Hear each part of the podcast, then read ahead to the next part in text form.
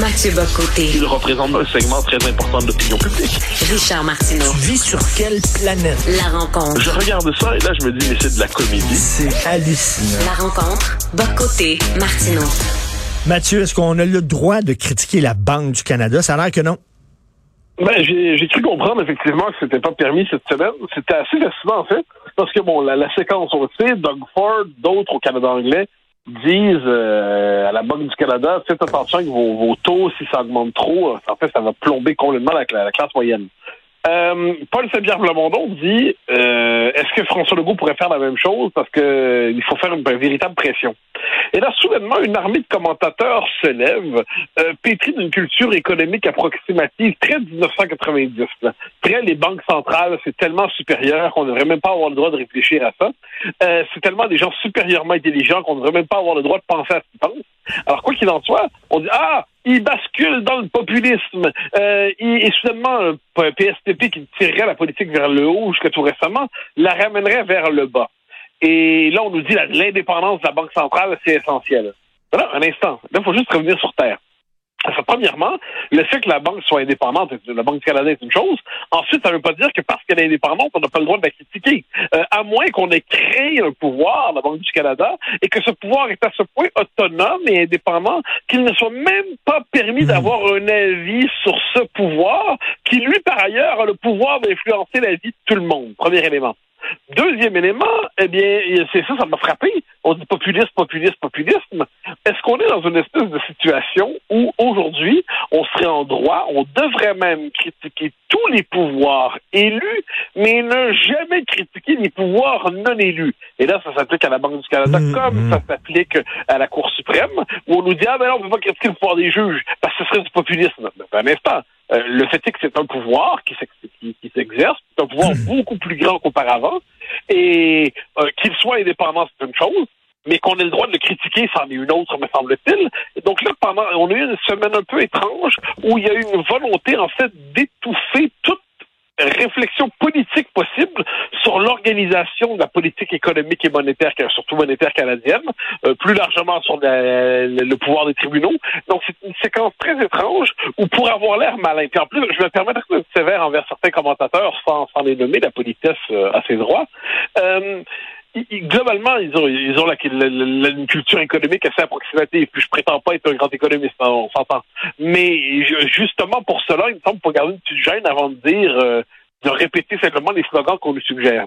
Mais écoute, Ah, j'ai même, j'ai même lu ça, Mathieu, j'ai même lu ça dans le National Post cette semaine. Il y avait une chronique dans le National Post.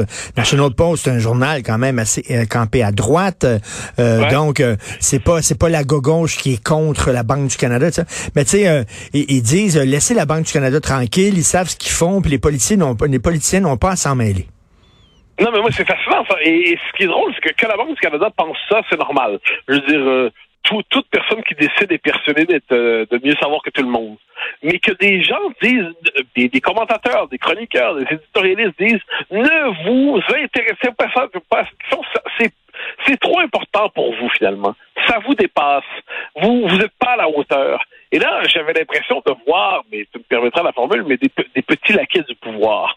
C'est-à-dire des gens qui sont tellement fiers de répéter les slogans de leur maître, des gens qui sont tellement fiers de répéter le slogan qu'il faut répéter pour donner l'impression d'appartenir hein, à, à la bande des puissants. Je trouvais ça assez singulier. Or, on me semble-t-il qu'on n'est plus dans le monde de la mondialisation heureuse où le droit régule tout, où les banques centrales surplombent tout et où le politique est simplement appelé à, à gérer finalement euh, des nuances dans le taux de croissance.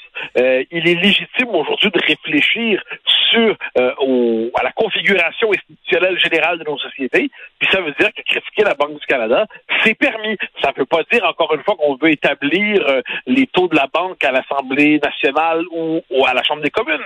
Ça veut dire qu'il est possible pour les politiques d'envoyer des messages, mais apparemment c'est pas permis ça. Je t'amène sur un terrain glissant, tu m'ouvres la porte. Alors, tu disais, parmi les noms, les, les noms élus qu'on n'a pas le droit de critiquer, il y a les juges, la Cour suprême, il y a la Banque du Canada. Est-ce qu'il n'y a pas la santé publique aussi? Oh, mais avec plaisir. hein, tu certain. moi, tu vois, euh, moi, pendant la COVID, je sais, j'étais dans une situation particulière. Tu sais, il y avait globalement, je, je m'en souviens euh, intimement, il y avait le, appelons ça le parti des mesures toujours plus. C'est comme si euh, euh, on avait repéré qu'il restait une activité sociale disponible, où on pouvait respirer sans masque, euh, et puis en parlant à un ami, et là il y avait naturellement quelqu'un qui était là pour dire ah ah il faut interdire cette activité. Puis de l'autre côté il y avait, j'en conviens, des zigotos qui disaient c'est la pandémie organisée par Bill Gates pour diminuer l'humanité. Bon ça c'était des, des Les, les authentiques conspis, il y en avait quand même des vrais conspis. Mais le commun des mortels qui disait euh, je m'excuse, mais les bon, par exemple, euh, on va trop loin avec les mesures sanitaires, on va trop loin avec les confinements, on va trop loin avec les euh, les couvre-feux, on va trop loin avec ci, trop loin avec ça. C'était un point de vue qui aurait dû être légitime, mais on traitait tous ces gens-là de conspi. Et là, la santé publique il se présentait comme l'expression supérieure de la science. Je m'excuse, mais la santé publique, c'est un pouvoir comme d'autres, qui est animé par des raisons tout à fait légitimes, qui a des considérations légitimes, mais il y a de l'idéologie dans la santé publique. Hein. Il y a une volonté de contrôle social, il y a une volonté de d'ingénierie sociale, de, de prise en main des rapports sociaux les uns des autres pour s'assurer que les gens aient les comportements les plus sanitairement corrects. Mais ça existe, ça. Alors non, la mhm. santé publique, moi, j'ai toujours, je précise, pour être, pour être tout à fait honnête, bien avant la pandémie, j'étais sévère envers la santé publique, moi. Je trouvais qu'il y avait, euh, par exemple, quand tu sais, la santé publique qui nous dit n'oubliez pas, euh, je sais pas, fumez pas si, mangez pas, euh, oubliez pas de manger vos légumes, buvez quatre verres d'eau par jour, ou j'en sais, fait la liste des comportements. J'ai toujours trouvé qu'il y avait une forme d'autoritarisme hygiénique qui s'exprimait à travers elle. Euh, et je t'avouerai, quand je repense à la séquence qu'on a vécue dans la pandémie, c'est, je, moi, je, je, je, suis assez autocritique envers moi-même sur ça. Je trouve qu'on a traversé une séquence en étant beaucoup plus obéissant qu'on aurait dû l'être. Et autant les six premiers mois, quand on savait pas ce qu'il y avait, mais là, c'était tout à fait normal de suivre les consignes. Puis de, si on a la pièce devant soi, on va suivre les consignes. Après coup, je t'avouerai, j'ai eu l'impression qu'on on suivait de manière moutonnière, et permets-moi cette confidence. Moi, ce qui m'a frappé, c'est qu'en avril 2021, j'étais en France. J'étais en France pour la, la promotion d'un livre. Donc, euh, ça faisait un an, et, un an et quart que j'étais confiné comme tous les Québécois. J'arrive en France et là, je vois des gens qui, bon, les règles de confinement étaient les mêmes formellement, globalement, avec des nuances, mais les gens continuaient à vivre ils se voyaient privément. Euh, ils avaient décidé, tu me diras, c'est des Français, euh, ils aimaient à la fois des règles fermes et de ne pas les respecter. Euh, dans les faits, c'était assez fascinant de voir comment la vie continuait. Puis à l'autre, je me rappelle, 1er janvier 2022, c'est-à-dire là, on vient leur caler un confinement chez nous, en fait un couvre-feu. Je traverse l'Atlantique, les, les, gens n'ont pas le droit de se voir à Noël. Je traverse l'Atlantique, les restaurants sont ouverts, les gens se touchent, s'embrassent, et puis on trouve que la vie est belle. Donc là, je me suis dit, bon, il y a manifestement, il y a quelquefois, quelquefois, il y a une part de délire. Il faut être sévère envers soi-même quand on s'est trompé. Puis je fais partie des gens qui trouvent que, je, je dis, mais à coup pas, j'ai participé trop souvent, non pas à, à, une forme de, de discours qui nous poussait à toujours demander plus de mesures, alors que respirer, c'était pas si mal comme idée non plus. écoute, euh, tu sais, la santé publique arrive, des gens avec des chiennes, mettons, blanches, puis oh là là, c'est les médecins, puis bon, il faut les écouter, c'est des spécialistes. Euh, j'avais un problème avec ma gorge, je vais à la pharmacie, le pharmacien, tu sais, moi j'ai confiance au pharmacien, il me donne un produit, j'achète, j'amène ça chez moi. Là, je regarde, c'est de l'homéopathie. L'homéopathie, c'est n'importe quoi, là. C'est, c'est, du sucre. c'est, de la, poudre de perlin pimpin. Et là, moi, je lui faisais confiance parce que c'était un pharmacien, puis qu'il avait une, une, blouse blanche, une chienne blanche. Puis là, mais finalement, il me, il me donnait n'importe quoi. c'est pas parce que tu es un spécialiste que tu que t'es, que t'es infaillible. Ah, ben, des, ce qu'on pourrait appeler des signes, des signes d'autorité ostentatoire. Et euh, non, non, moi, depuis quelques années, de temps en temps, je, je vois des médecins pour des, des, suites d'occupation de santé que j'ai eu depuis des années 2020. Et euh, à quelques reprises, j'ai eu des, appelons ça des, des diagnostics approximatifs. Bon, J'en reviens pas sur le détail, c'est pas nécessaire. Mais ce que j'ai constaté au fil du temps, c'est qu'on peut nous annoncer quelque chose, puis euh, sept jours plus tard, nous annoncer le contraire. Et on passe dès lors des horizons les plus sombres aux horizons les plus lumineux. Alors, ce que je constate là-dedans, c'est que même ces gens pour qui j'ai un immense respect, là, dans les infirmières, les médecins, les chirurgiens, les spécialistes, ces gens-là, globalement, nous, nous sauvent la vie quand on a des soucis. Et c'est très bien.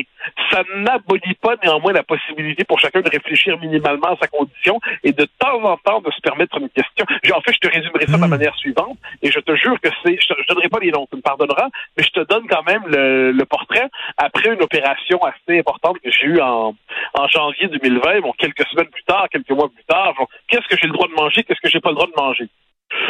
Médecin 1 me dit, bon, bah, ben, évitez de manger trop de chips, OK? Médecin 2 me dit, vous ne devez plus manger de rien. Tout ce que vous aimez, vous devez le bannir. Tout ce que vous trouvez euh, bon, vous devez le condamner. C'est pas pour vous. Vous devez désormais vivre comme euh, un ascète. Puis le médecin 3 me dit, on vous a quand même pas sauvé la vie pour vous la retirer une fois que vous êtes encore vivant, pour vous condamner à vivre comme un mort vivant.